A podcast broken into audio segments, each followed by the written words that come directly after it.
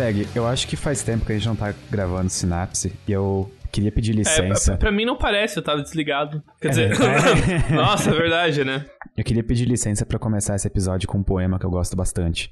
Claro. O sol é uma coisa linda. Em silêncio é desenhado. Entre as árvores, apenas o começo da luz. Esse poema é um poema que eu gosto bastante, porque ele foi escrito por um autor que eu gosto bastante, também conhecido como Computador. E é isso, é um poema escrito por uma inteligência artificial. E eu gosto desse Sim. tipo de coisa. Porque encheram o nosso saco, Greg, nos últimos dias, pra gente falar de uma coisa muito específica. E eu precisava de uma maneira de introduzir isso na roda. Po, po, posso pode, comentar algo que, que, é, acho que pode. ninguém sabe sobre mim? Tipo, quase ninguém tem, eu tipo, eu muito conto medo do tipo de informação que vai vir agora. Não, não, não, é, é bem tranquilo. Eu escrevo, eu escrevo, poemas no meu tempo livre, às vezes. Eu tenho um, um drive com uns 20, 30. Eu tinha mais, eu perdi, eu tinha uns 60, 70. E eu sem querer deletei eles com força do meu drive. Eu fiquei mal bolado. Os que eu tenho hoje eu recuperei de que eu tinha mandado em conversas com pessoas. Tinha, inclusive, Enfim. até começado projetos, né, de, de escrever esses poemas, ah, tipo, publicamente ou coisa assim, não era? Tipo, eu não sei, se não. Eu, eu, não sei até onde que eu posso falar aqui, não, mas... Não, não, então, eu, eu, eu, já publiquei alguns em fakes na internet, coisa assim, mas eu parei de fazer isso. o Tumblr do Greg. O Tumblr do, exatamente, o Tumblr secreto do Greg aí. É...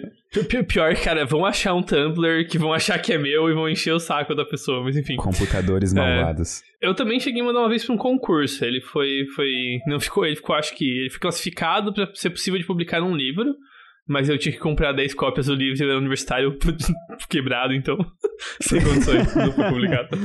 Pô, mas que massa. Sim. Vai me dizer que não é uma das, um dos passatempos mais legais que existem. Cara, sim, mas eu, eu, eu confesso que eu não sou um bom escritor. Eu sou muito eu trato o poema como um quebra-cabeça mais que como um poema. Eu escolho uma temática, eu escolho palavras da temática que eu gosto, e daí eu penso em como ligar elas com as palavras certas no meio do caminho, respeitando regras que eu decidi, sabe? É tipo um, um, um quebra-cabeça para mim. Eu acho isso, isso eu acho uma das coisas legais da produção artística, que, ah, sei lá, eu, às vezes eu vejo, vejo, pessoas falando, ah, eu não vou escrever poemas porque eu não sei escrever poemas, eu não sou um bom escritor.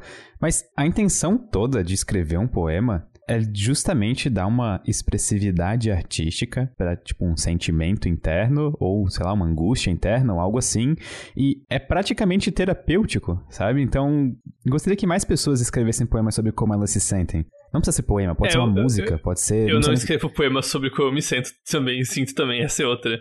Eu, tem até uns poemas que eu escrevia que eram, tipo, super dark, super depressivo. E eu, eu não sou nem um pouco, assim. Era só eu lírico, eu explorando as possibilidades aí de como falar coisas desagradáveis, mas enfim. Bom, meus poemas são dark. Parece que eu escrevi um poema nos anos 90 em Seattle, no meio da era grunge, assim, sabe? Tipo, é, é. basicamente assim. Parece que eu morei num bunker a vida inteira, tudo escuro, molhado e... Você já leu poesia? Você tem, assim, poetas que te influenciam, alguma coisa assim? Eu não tenho poetas não que me influenciam, uhum. propriamente ditos, mas eu acho que um dos livros brasileiros de poesia brasileira que eu mais curti foi da Poesia Marginal, que era um compilado de poemas. Que eu, eu não lembro exatamente a década, mas reunia alguns artistas tipo Paulo Leminski, alguns poetas tipo Paulo Leminski, alguma coisa também da Clarice Lispector, se eu não me engano. E eu achei interessante, eu gostei. Entendi. Mas eu não sou um ávido leitor de poemas. Eu gosto mais de no música. Meu... Entendi, faz sentido. No meu caso, eu gosto muito do começo do século XX eu não sei o nome certo do movimento, que é o pessoal pré-romântico, assim. E especialmente Augusto dos Anjos. Augusto dos Anjos é a minha maior influência poética, eu li tudo que eu consegui dele. Eu gosto do Carlos Drummond de Andrade. Eu adoro o Olavo Bilac. Eu acho que dizer que parnasianos eram só forma e nenhuma emoção totalmente não representa o que os poemas dele são. Em particular, tem um poema absurdamente lindo que é super comprido. Mas enfim, então 20 É aquele, aquele conhecido como hino nacional? Não, é o Via Láctea. E que é muito bonito. Eu, são uma série de não sei quantos, eu olhei um PDF rapidinho. São 35 sonetos. E ele é mó viagem, sabe? Ele, tipo, conecta a imensidão do, da Via Láctea com os olhos da pessoa. É muito, muito bonito recomendo aí, se alguém quiser fazer uma leitura rápida, são só alguns poemas. E, e já lesse alguma coisa dos simbolistas? Um, eu, eu, não sou, eu, não, eu não sou manjador disso, de pronomes, deixa eu ver quem são. Ah, se tu quiser um exemplo moderno do simbolismo, Legião Urbana. Nas letras do Renato Russo Legião tinha uma vertente Urbana. bem simbolista. Estátuas ah, e cofres e paredes pintadas, ninguém sabe uhum. o que aconteceu. E eu gostava bastante do simbolismo quando eu tava no ensino médio, porque era de todas as poesias, eu acho que eram as que eu mais me relacionava, assim, então... Sim. Ah, sim, é, o Cruz e Souza, eu li bastante Cruz e Souza. O Augusto dos Anjos também tá como simbolismo aqui, então é, talvez seja mais correto aí.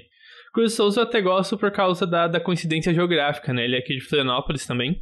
Eu não sabia. Uhum. Mas, Greg, vamos falar sobre o elefante voando na parede da sala? Vamos, vamos falar sobre o elefante. O novo robô humanoide da Tesla, também chamado de Tesla Bot. Chegasse a ver o vídeo que eu te mandei da apresentação? Porque foi literalmente vi, ontem. Sim. Foi, foi. Eu vi sim, é. Eu não sei se o pessoal vai gostar da minha opinião sobre o vídeo, mas ok. Eu posso dar opinião? Ou você quer dar primeiro? Claro que pode dar opinião, não é? não, Greg, você está impedido assim, de dar sua opinião no podcast. Ok, então. Não, brincadeira. uh, o que acontece? Eu acho que. Eu não tinha ouvido que isso ia acontecer. Eu fui avisado pelos tweets. E faz todo sentido, porque não tem hype por trás disso, porque é, é, é uma apresentação de conceito, não é nem uma apresentação de resultados.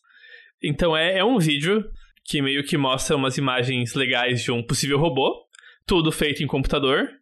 Daí sobe um cara vestido de robô no palco e dança. É, eu acho que ele dança coisa do Fortnite, pelo que você me disse. Eu não, eu não reconheço essa. Olha, parecia muito a dança do Fortnite. Parecia. Pois é. Perdendo a chance de usar Daft Punk, que é assim.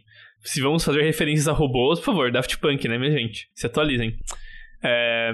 Daí o Elon Musk faz uma apresentação do conceito e é um robô humanoide, que talvez eu acho que é a parte mais interessante disso. Que tem como objetivo, segundo ele, eliminar, eliminar tarefas repetitivas que os humanos é, conseguem fazer. E daí depois, tipo, é um mesmo de conceito mesmo. Fala um monte de coisa sobre o time e qualquer ideia. E no fim eles mostram um protótipo do robô que em nenhum momento se mexe, eu acho. É basicamente isso. Sabe o que me chama atenção nessas apresentações e nessas ideias e conceitos?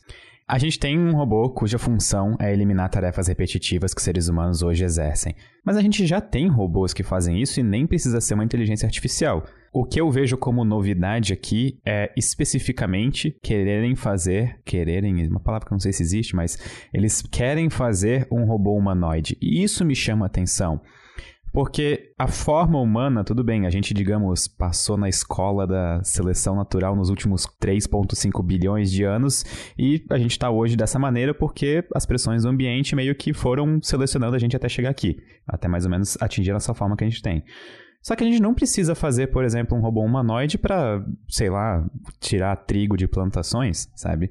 Então me chama a atenção essa. Não, ser... a gente tem robôs para pegar trigo. São máquinas de, de pegar trigo. É um, Sobre tipo, quatro um carro rodas, com aparelho, exatamente. Exatamente, muito eficientes. Tem não tem a menor razão para ser um robô humanoide. Então é, me chama a atenção, na verdade, o outro lado por trás disso, que é a necessidade que a gente tem de chegar em um estado de robôs humanoides que realmente se pareçam com seres humanos, talvez para a gente se sentir como entrando na era tecnológica das inteligências artificiais humanoides. E eu acho que isso veio até numa boa hora, porque veio junto com um vídeo que a Boston Dynamics lançou nessa semana, inclusive, de robôs passando por uma espécie de circuito de parkour, assim. Inclusive, várias pessoas me marcaram nesse tweet que eles postaram justamente porque eu fiz um vídeo sobre o paradoxo de Moravec, que era um, um, paradoxo que fala que é extremamente difícil de fazer robôs fazerem coisas simples, tipo caminhar de um lado para o outro da sala. Só que é muito fácil fazer um robô ganhar do Gary Kasparov no xadrez, por exemplo. Então, são esse tipo de coisas. Só que depois... Eu não vou dizer fácil, mas eu vou dizer mais simples. Isso, computacionalmente mais simples. Com, é, Tarefas simples são tarefas que têm poucas partes, tipo, levante um copo, não importa onde o copo tá numa mesa. E tarefas. É uma instrução simples. Uma tarefa complexa é, sei lá, resolva uma equação de quarto grau pelo método de não sei o quê. É, que daí tem muitas etapas, muitas partes. Fácil e difícil daí é relativo. Eu acho que o, jeito que por isso. É, robôs têm, ironicamente, facilidade com tarefas complexas. Sim, sim. E dificuldade com tarefas simples um robô médio é menos inteligente do que uma criança. Sim. Justamente por causa o, disso. O robô médio mal é inteligente, né? A gente não pode dizer que a gente chegou num nível é. de robôs serem inteligentes. Esse é o ponto, Sim. eu acho. É. Tipo, ele é tão inteligente quanto um código de computador. E os códigos que eu escrevi não são nem um pouco inteligentes. Mas ainda assim, eu vou dar um braço a torcer e vou dizer que eu vejo utilidade num robô humanoide tipo Tesla Bot. E uma das utilidades que eu vejo é, por exemplo, aplicações em exploração espacial. E não no sentido que talvez a gente esteja imaginando, porque geralmente quando a gente imagina um robô em exploração espacial, a gente imagina ele fazendo tarefas complicadas e perigosas que seres humanos deveriam estar fazendo no lugar, por exemplo. Ir pro lado de fora da nave para consertar alguma coisa, ou talvez pousar em Marte e ficar explorando no nosso lugar. Mas eu vou pensar em outro lado. A gente está vendo cada vez mais um avanço no setor privado da exploração espacial. E isso fica evidente com esse ano a SpaceX fazendo um voo privado, a Blue Origin fazendo um voo privado, a Virgin Galactic fazendo um voo privado. Então, praticamente todos os grandes players do mercado de exploração espacial turística, digamos, estão fazendo movimentos esse ano. E eu acho que vai ser importante ter esse tipo de robô humanoide para essa função. Para ao invés de todo voo tripulado ter que ter, por exemplo, um aeromoço ou aeromoça, poder ter um robô humanoide assessorando os passageiros. Mas eu acho isso muito distante. Eu acho que, que nem tu falou, é muito mais uma prova de conceito, uma apresentação dessas, para mostrar a direção em que uma empresa está visando caminhar, do que necessariamente uma demonstração de tecnologia ou de resultados. Que foi o que aconteceu também com a apresentação da Neuralink no ano retrasado, se eu não me engano que o pessoal criou muito hype em volta dela e falou, nossa, vai ter um dados e não sei o que, talvez conseguiram conectar um cérebro numa máquina com um USB. E não foi o que aconteceu, sabe? Na verdade, a apresentação inteira foi, inclusive, quase uma apresentação para contratar mais pessoas, mais pesquisadores para essa área. O que também é válido. Só que eu acho que a gente tem que tomar um pouco de cuidado para não achar que semana que vem vão ter robôs humanoides entrando na nossa casa. E se isso acontecer, eu recomendo que todos vocês façam o que eu faço. Eu sempre agradeço a Siri e a Alexa depois de pedir qualquer coisa, justamente para garantir que eu não que eu vou ser poupado pela era das máquinas. Exatamente, ou, ou pelo menos que minha morte vai ser indolor. É, eu, eu, concordo em parte, e isso é justamente eu estava pensando, que você me levanta quais situações eu ia achar que eu, eu e obviamente eu falo aqui de um lugar de um pouco de ignorância de aplicações de robótica, mas que eu consigo ver um robô hum, humanoide tendo vantagem sobre outros. E um que eu penso e que eu acho que é muito ou acerta ou erra muito, que é esse lado que você falou de coisas que você precisa interagir com o público, coisas sociáveis, em que você vai ter um robô, uma interface robótica que vai interagir com o público. Tipo a própria Siri que você deu o exemplo. E, mas numa situação um pouco tipo, ah, um atendente de balcão robótico, sabe? E eu penso que, ok, se você conseguir fazer algo que é agradável a pessoa interagindo, tanto do ponto de vista visual quanto de interagir, porque assim, se for tão chato quando atendimento, atendimento automático de empresa de telefone, aquele robô não vai durar um dia inteiro. Mas enfim. é, você pode realmente ter algo que agrade e facilite e agilize o processo. Por outro lado, você pode errar e cair no vale da estranheza, dependendo de como você fizer o design. Isso é, Qual que é o vale da estranheza? Algo, né? É quando um robô boa, bem, bem lembrado, tem que explicar as coisas, né? Eu já esqueci como fazer podcast, enfim. O vale da estranheza é o seguinte: você sabe como é um rosto humano, meu caro ser humano. Você é muito bom em reconhecer rostos e expressões faciais. Se você pega algo que não é nem um pouco humano, tipo um cachorro, um filhote de cachorro, você acha aquilo muito fofo. Então você tá confortável com coisas que são claramente humanas e você tá confortável com coisas que não são humanas. Tipo, ou, por exemplo, um robô que é uma esfera perfeita, tipo BB-8, por exemplo. Agora, conforme você vai tentando deixar robôs ou outras coisas parecidas com os humanos, só que não parecidas o suficientes para serem distinguíveis, a percepção que as pessoas têm vai mudando. E tem um momento em que aquilo quase parece humano, só que tem algo errado que você não sabe dizer o que é. Que seria tipo um rosto de latex sem expressão facial, assim, um rosto de látex tipo de, de, de, plástico, basicamente, que faz expressões muito robóticas, às vezes cai no vale da estranheza. Que você. O seu cérebro quer ver aquilo como um rosto humano, mas tem algo estranho, e aquilo causa um desconforto profundo no indivíduo. Por isso que eu acho que a solução é colocar uma tela onde seria um rosto de todos esses robôs e fazer todas as expressões faciais serem emojis.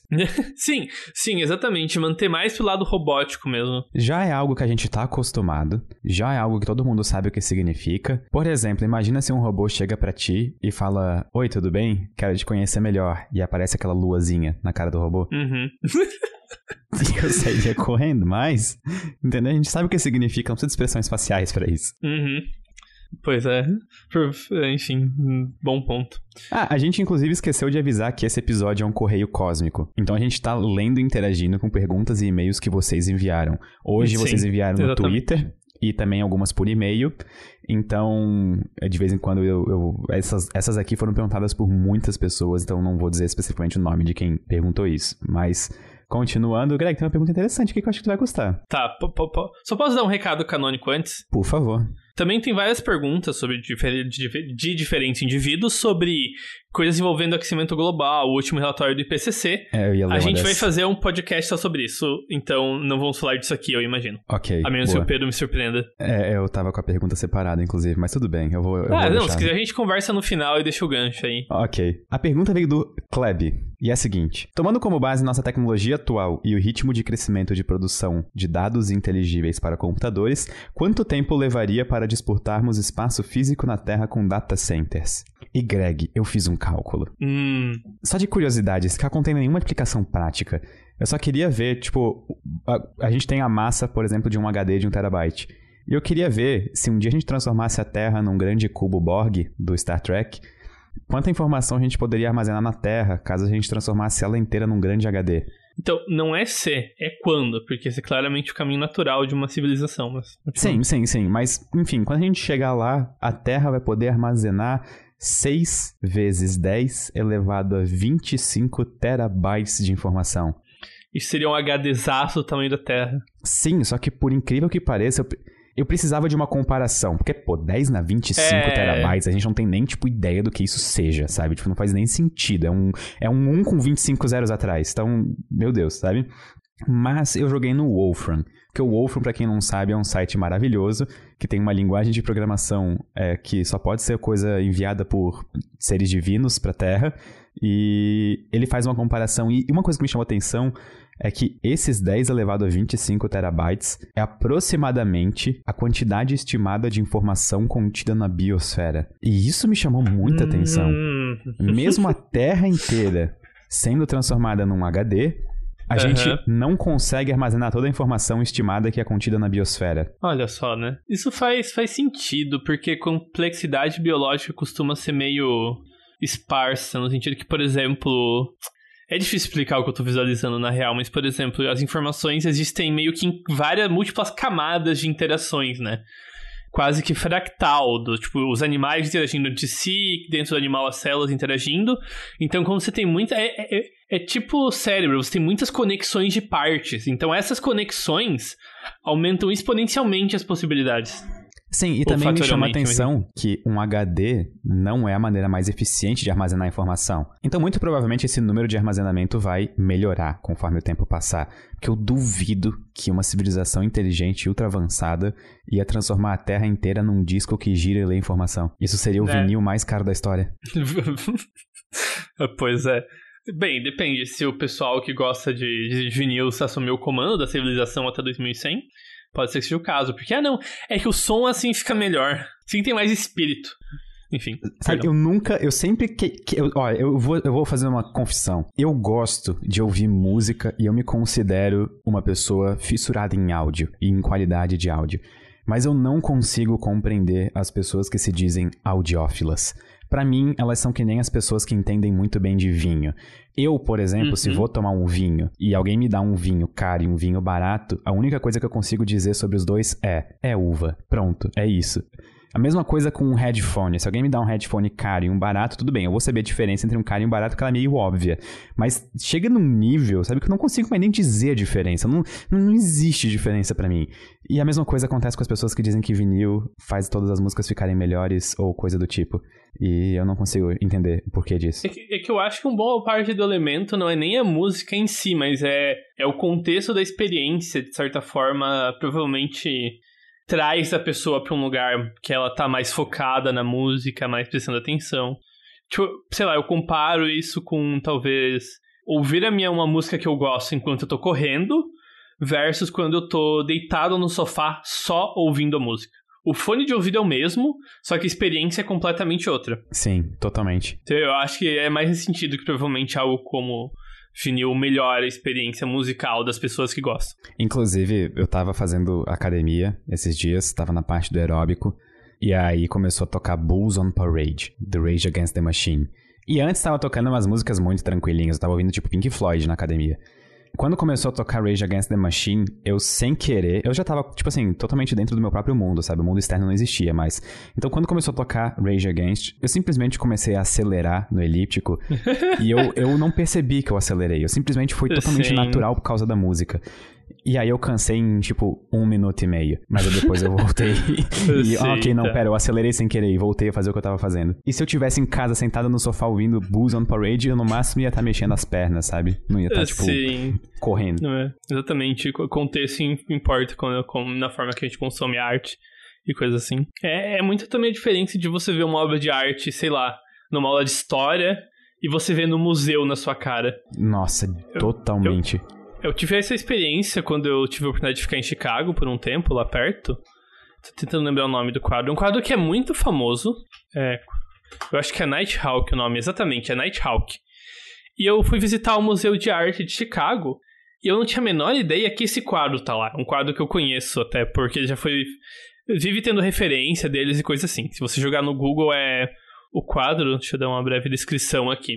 São três pessoas sentadas ao redor de um, um balcão de café, numa rua tipicamente anos 20 americana. Nighthawk, seu nome. E, e esse quadro tava lá.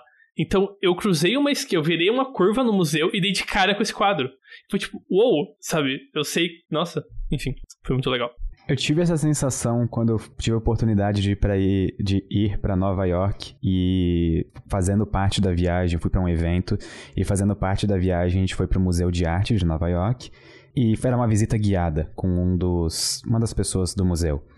E a gente chegou numa sala onde tinham pinturas muito antigas. Muito antigas mesmo. Tipo, dava para ver, assim, que eram as primeiras pinturas. Eu não sou um uma pessoa entendida de arte, mas eram, tipo assim, claramente as primeiras pinturas, sabe? Tipo, da era moderna, digamos. E aí ele perguntou, qual que vocês acham que foi a pintura mais cara nessa sala? Aí todo mundo mirou pra, tipo, um quadro que era do tamanho da parede, assim, sabe? Tipo, era um negócio absurdo de grande.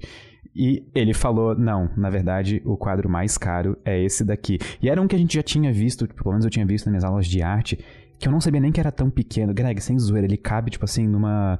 Na, as tuas duas mãos, assim, tipo, ele, ele, ele é do tamanho das tuas duas mãos. E foi o quadro mais caro de aquisição daquele museu, justamente porque ele é um dos mais antigos. E é um quadro religioso, porque naquela época aparentemente toda arte era religiosa. É, e... em geral a igreja que patrocinava, né? Sim.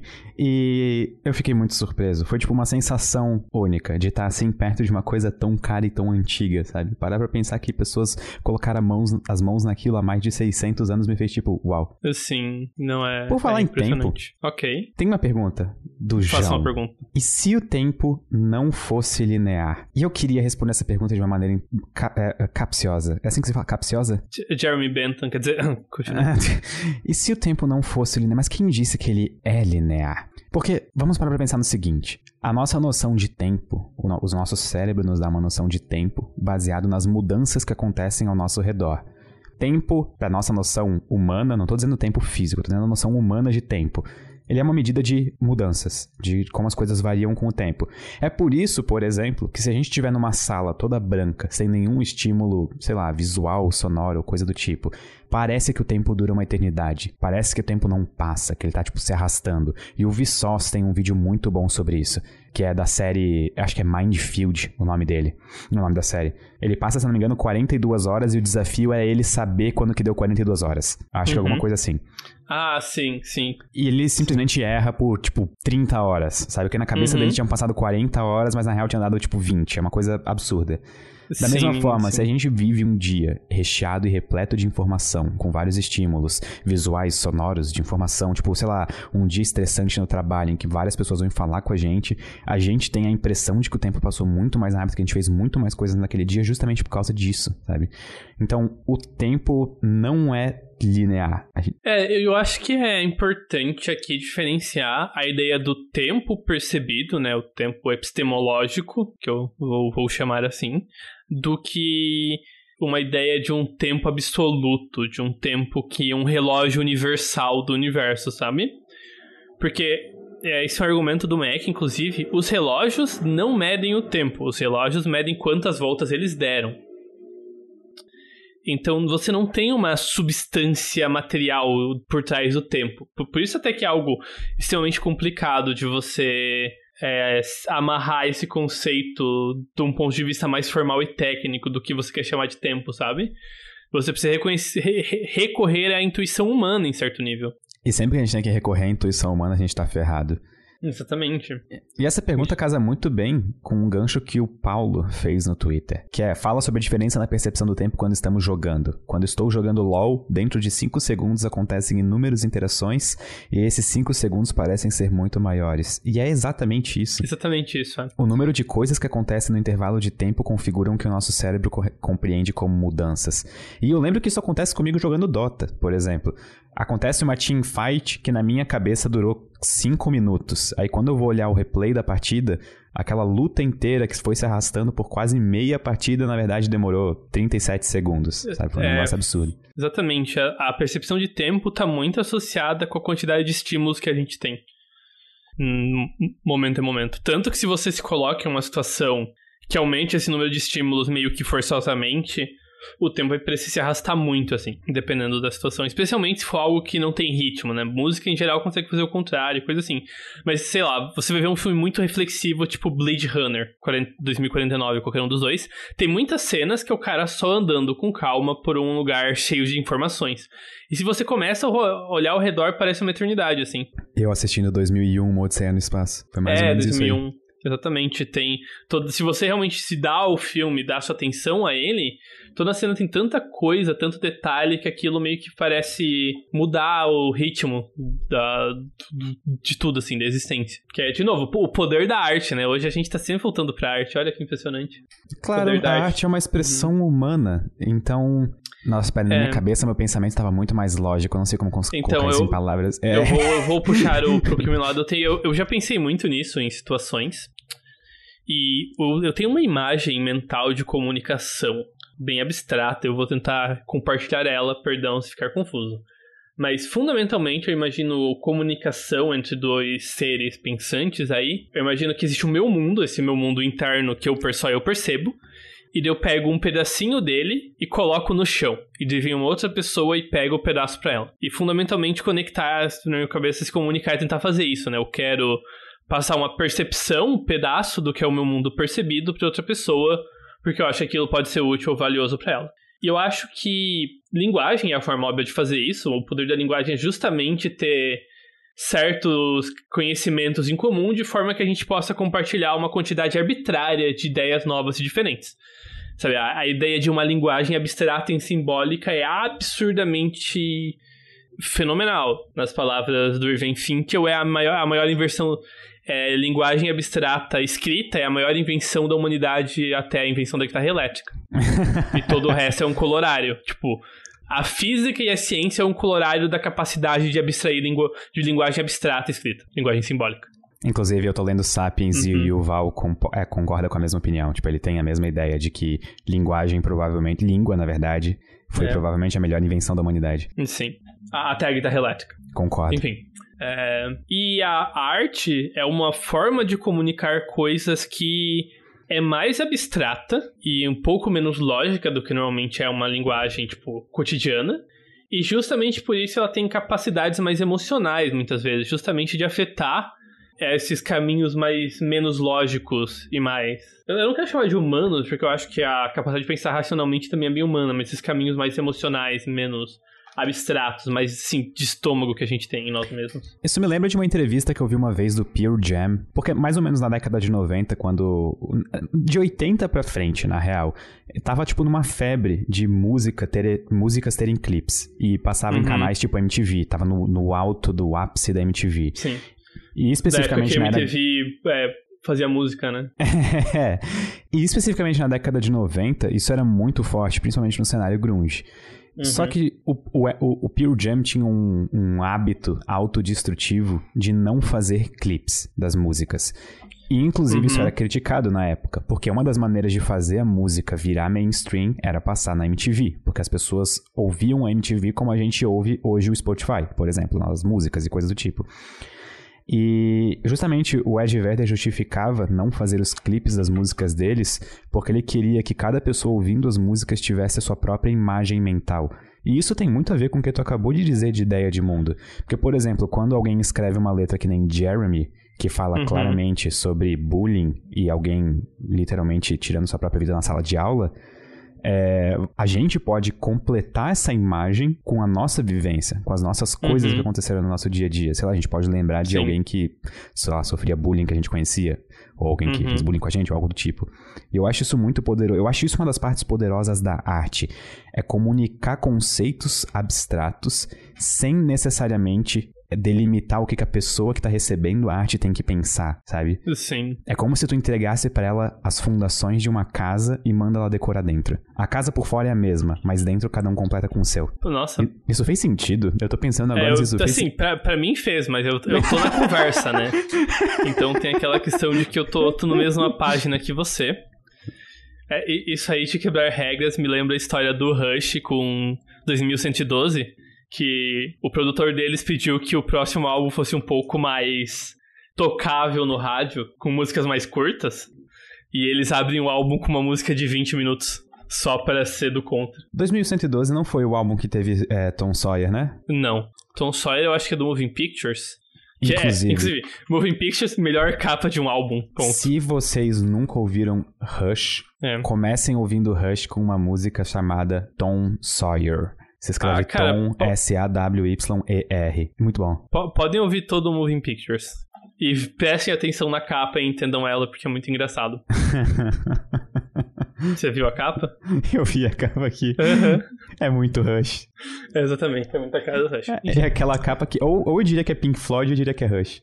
É, exatamente, exatamente. É, gosto bastante.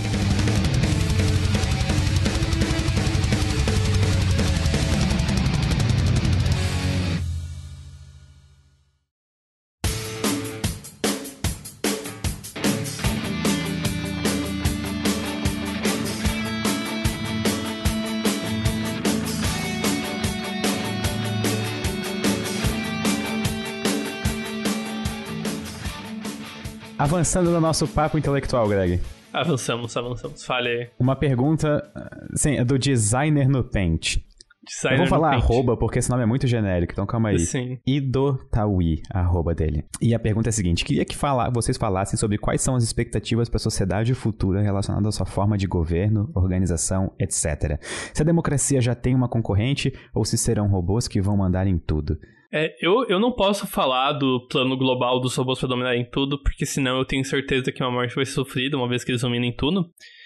Então, antes disso, eu quero fazer um. De novo, eu e o Pedro somos relativamente ignorantes com história, mas eu quero tentar fazer um experimento mental aqui e voltar no tempo até, sei lá, o meio da Idade Média, ou quando tinha. Seja numa época que era mais feudal, ou seja numa época que era mais reis e rainhas. O meio da Idade Média, também conhecido é... como Idade. Desculpa. Se o podcast tivesse mais longo, eu tinha acabado ele, mas enfim. É, que é o seguinte: imagine você, alguém morando numa, sei lá, Inglaterra 1300. Eu não devia ter um rei ou uma rainha, enfim. Sim, sobre tinha. o governo da primeira rainha Elizabeth. E você quer imaginar o que vem depois. Mas é, tá a Elizabeth I, tá? Tá, Pedro? Essa é a segunda Elizabeth. O ministro era o Kate Richards. O Kate Richards. A gente estragou a pergunta do rapaz. Mas, Porque, desculpa, sabe, continua. Como você imaginaria o que vem depois, sabe? Como é que você entenderia todas as mudanças que iam acontecer cedo ou tarde, seja por questão de colonialismo, imperialismo, seja por corrida industrial?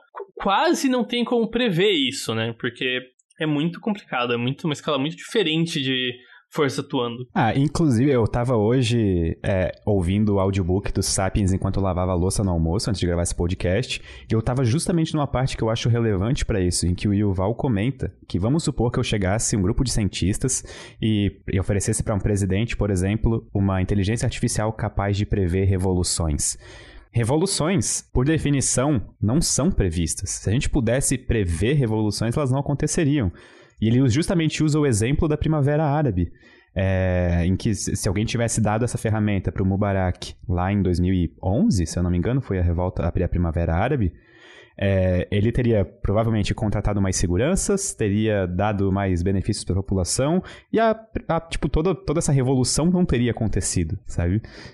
Ou, ou pergunta você chega em 2000 para um especialista em geopolítica e pergunta, cara, o que, que, você acha que vai acontecer com o Oriente Médio nos próximos 20 anos? Ano 2000. Nossa, ele não ia acertar. Nossa. É, nunca. porque tem uma mudança radical da geopolítica mundial depois, sabe?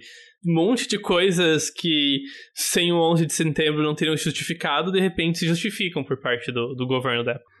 Eu só queria fazer um comentário, não necessariamente sobre democracia, mas sim sobre sistema econômico. A gente não tem por mais, por exemplo, por mais que economistas, existem diversos lados, sabe? Economistas podem dividir, é, de defender várias coisas. Mas não existe, que nem a gente tem, por exemplo, ou pelo menos acredita ter em outras áreas, uma palavra final em algo não existe uma palavra final em sistemas econômicos, sabe? A gente não tem como dizer, ok, hoje a gente chegou no capitalismo, que é a melhor alternativa possível, e isto vai ser para o resto da eternidade, sabe? Isso é uma. Assim, eu diria que é um, uma extrapolação muito grave de se fazer. Não, e, e, e, é a histórica, né? O pessoal que fala que nada nunca vai mudar, vai sempre assim pipopô. Isso é ignorar a real história que é cheia de mudanças. Pode ser que a mudança não aconteça a tempo ou que seja uma mudança para pior.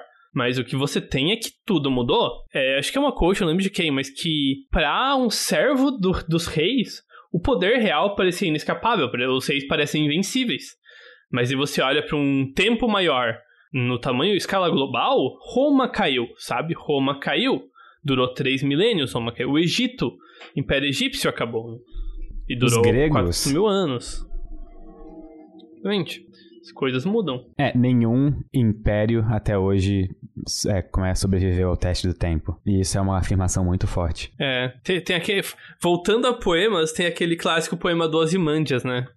Não conheço. Deixa eu tentar ver se eu acho uma versão traduzida. Provavelmente você conhece, sim. É...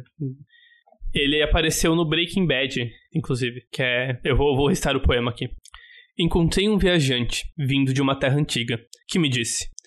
Duas imensas e destroncadas pernas de pedra erguem-se no deserto. Perto delas, sobre a areia, meio enterrado, jaz um rosto despedaçado, cuja carranca, com lábio enrugado e sorriso de frio comando. Dizem que seu escultor soube ler bem suas paixões, que ainda sobrevivem estampadas nessas coisas inertes, a mão que os escarneceu e o coração que os alimentou. E no pedestal aparecem estas palavras: Meu nome é Ozymandias, Reis dos Reis, contemplai as minhas obras. Ó poderosos e desesperai-vos. Nada mais resta, em redor à decadência, daquele destroço colossal sem limite vazio as areias solitárias e planas se espalham para longe. É do Shelley. Caraca. Percy Ele falando do Egito, né? Das pirâmides e... Hum, sim, não? não só isso, mas que o maior de todos os seis eventualmente vira pó também. Eventualmente não, geralmente depois é, de 80, sim. 90 anos. É, mas é, baseado no, no Ramsey II, segundo Shelley, parte do tema. E até sobre é, a última e é tema parte sobre justamente a arrogância e a transitoriedade do poder. E só complementando, a última parte da pergunta dele é se a democracia já tem uma concorrente ou se serão os robôs que vão mandar em tudo. A minha visão de futuro, eu não acho que vai chegar num nível em que robôs vão mandar em tudo.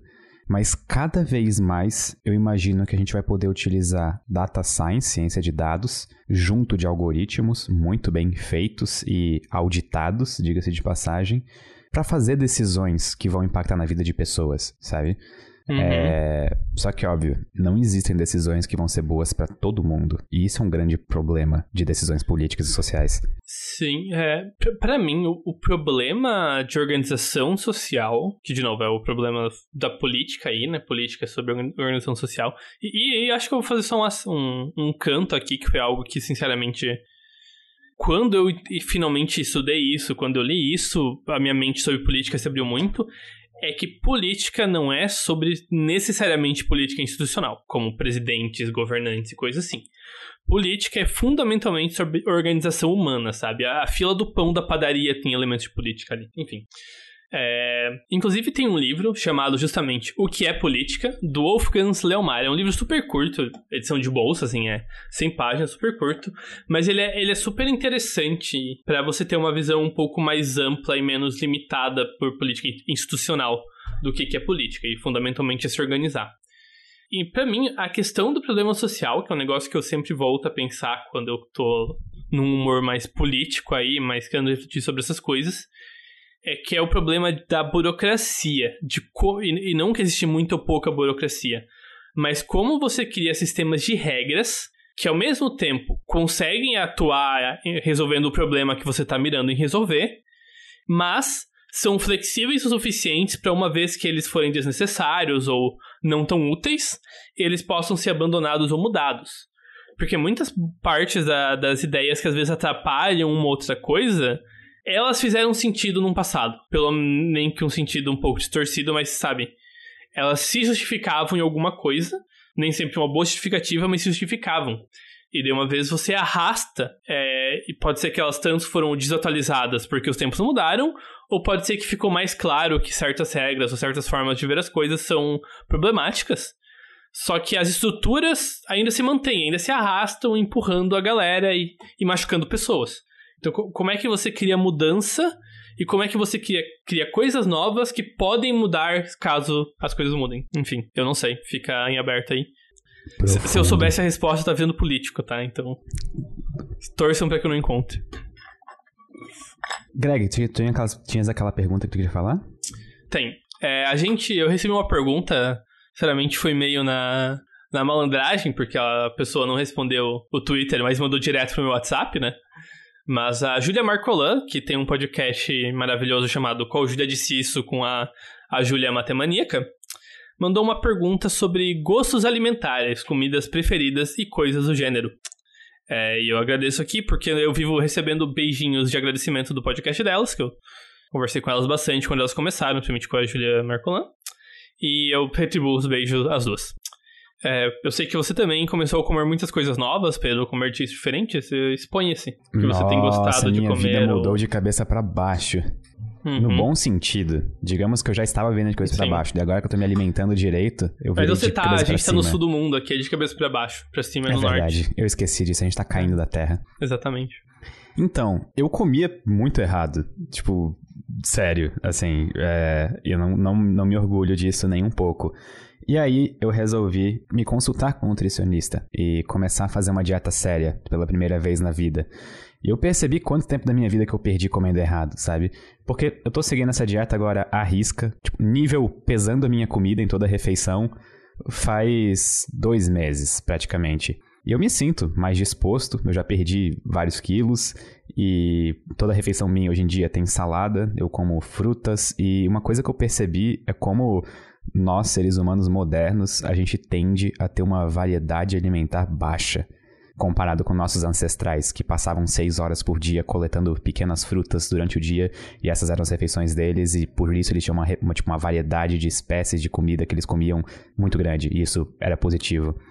E uma das coisas mais interessantes que eu percebi nessa mudança alimentar é que conforme eu fui comendo mais salada e mais frutas, eu percebi que as bactérias que fazem parte da minha microbiota intestinal, elas também começam a mudar, porque eu tô, tipo, alimentando elas.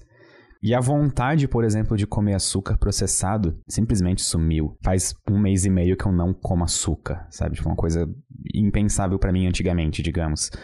E eu percebo que eu não, eu não tenho mais vontade, sabe? Tipo, isso, isso, é uma coisa mágica, na verdade. E óbvio, aliando isso com exercício, eu praticamente virei um novo ser humano nos últimos dois meses. Eu nunca me senti hum, melhor e mais saudável. Uhum. É, legal. E, mas dê exemplos, somente saladas aí. Fale como você aprendeu a comer salada? Talvez um um take. Então, eu descobri da maneira mais dura possível que não existe salada ruim. Quer dizer, que não existe. Que, que salada não é ruim. O ruim é quando alguém não sabe fazer salada. Então, lá em casa, a minha mãe comia salada fria. Por exemplo, ela pegava, quando era criança, o tomate frio, o alface frio e botava no prato e aquilo não, não descia, sabe? Tipo, não descia. E aí eu comecei a fazer saladas refogadas. E eu, hoje eu não consigo mais imaginar uma refeição sem a minha salada refogada. Eu coloco, eu começo a experimentar de tudo. O que dá para colocar numa panela e refogar, eu coloco, sabe? E o impressionante é que não tem erro. Qualquer coisa que eu coloque lá dentro fica bom. Rúcula, espinafre, tomate, pimentão, qualquer coisa, sabe? Tudo fica bom, não precisa de sal, não precisa de tempero. Usa tempero natural que tá tudo certo. Então fica de dica aí pros ouvintes, caso nunca comeram salada ou frutas e queiram começar. Talvez a ideia boa seja misturar com outras coisas que vocês já comem, aos poucos, ou tentar uma receita nova, tipo refoga a salada ao invés de comer fria. Eu, eu tenho o caso contrário aí. Eu, eu comecei a gostar mais de salada, verdura e assim. Porque quando eu comecei a comer sem tempero também. Porque eu fiquei, cara, especialmente coisa como azeite. Eu nunca gostei. Azeite é azeite. Pera. É, eu gosto muito de vinagre, não de azeite, mas enfim.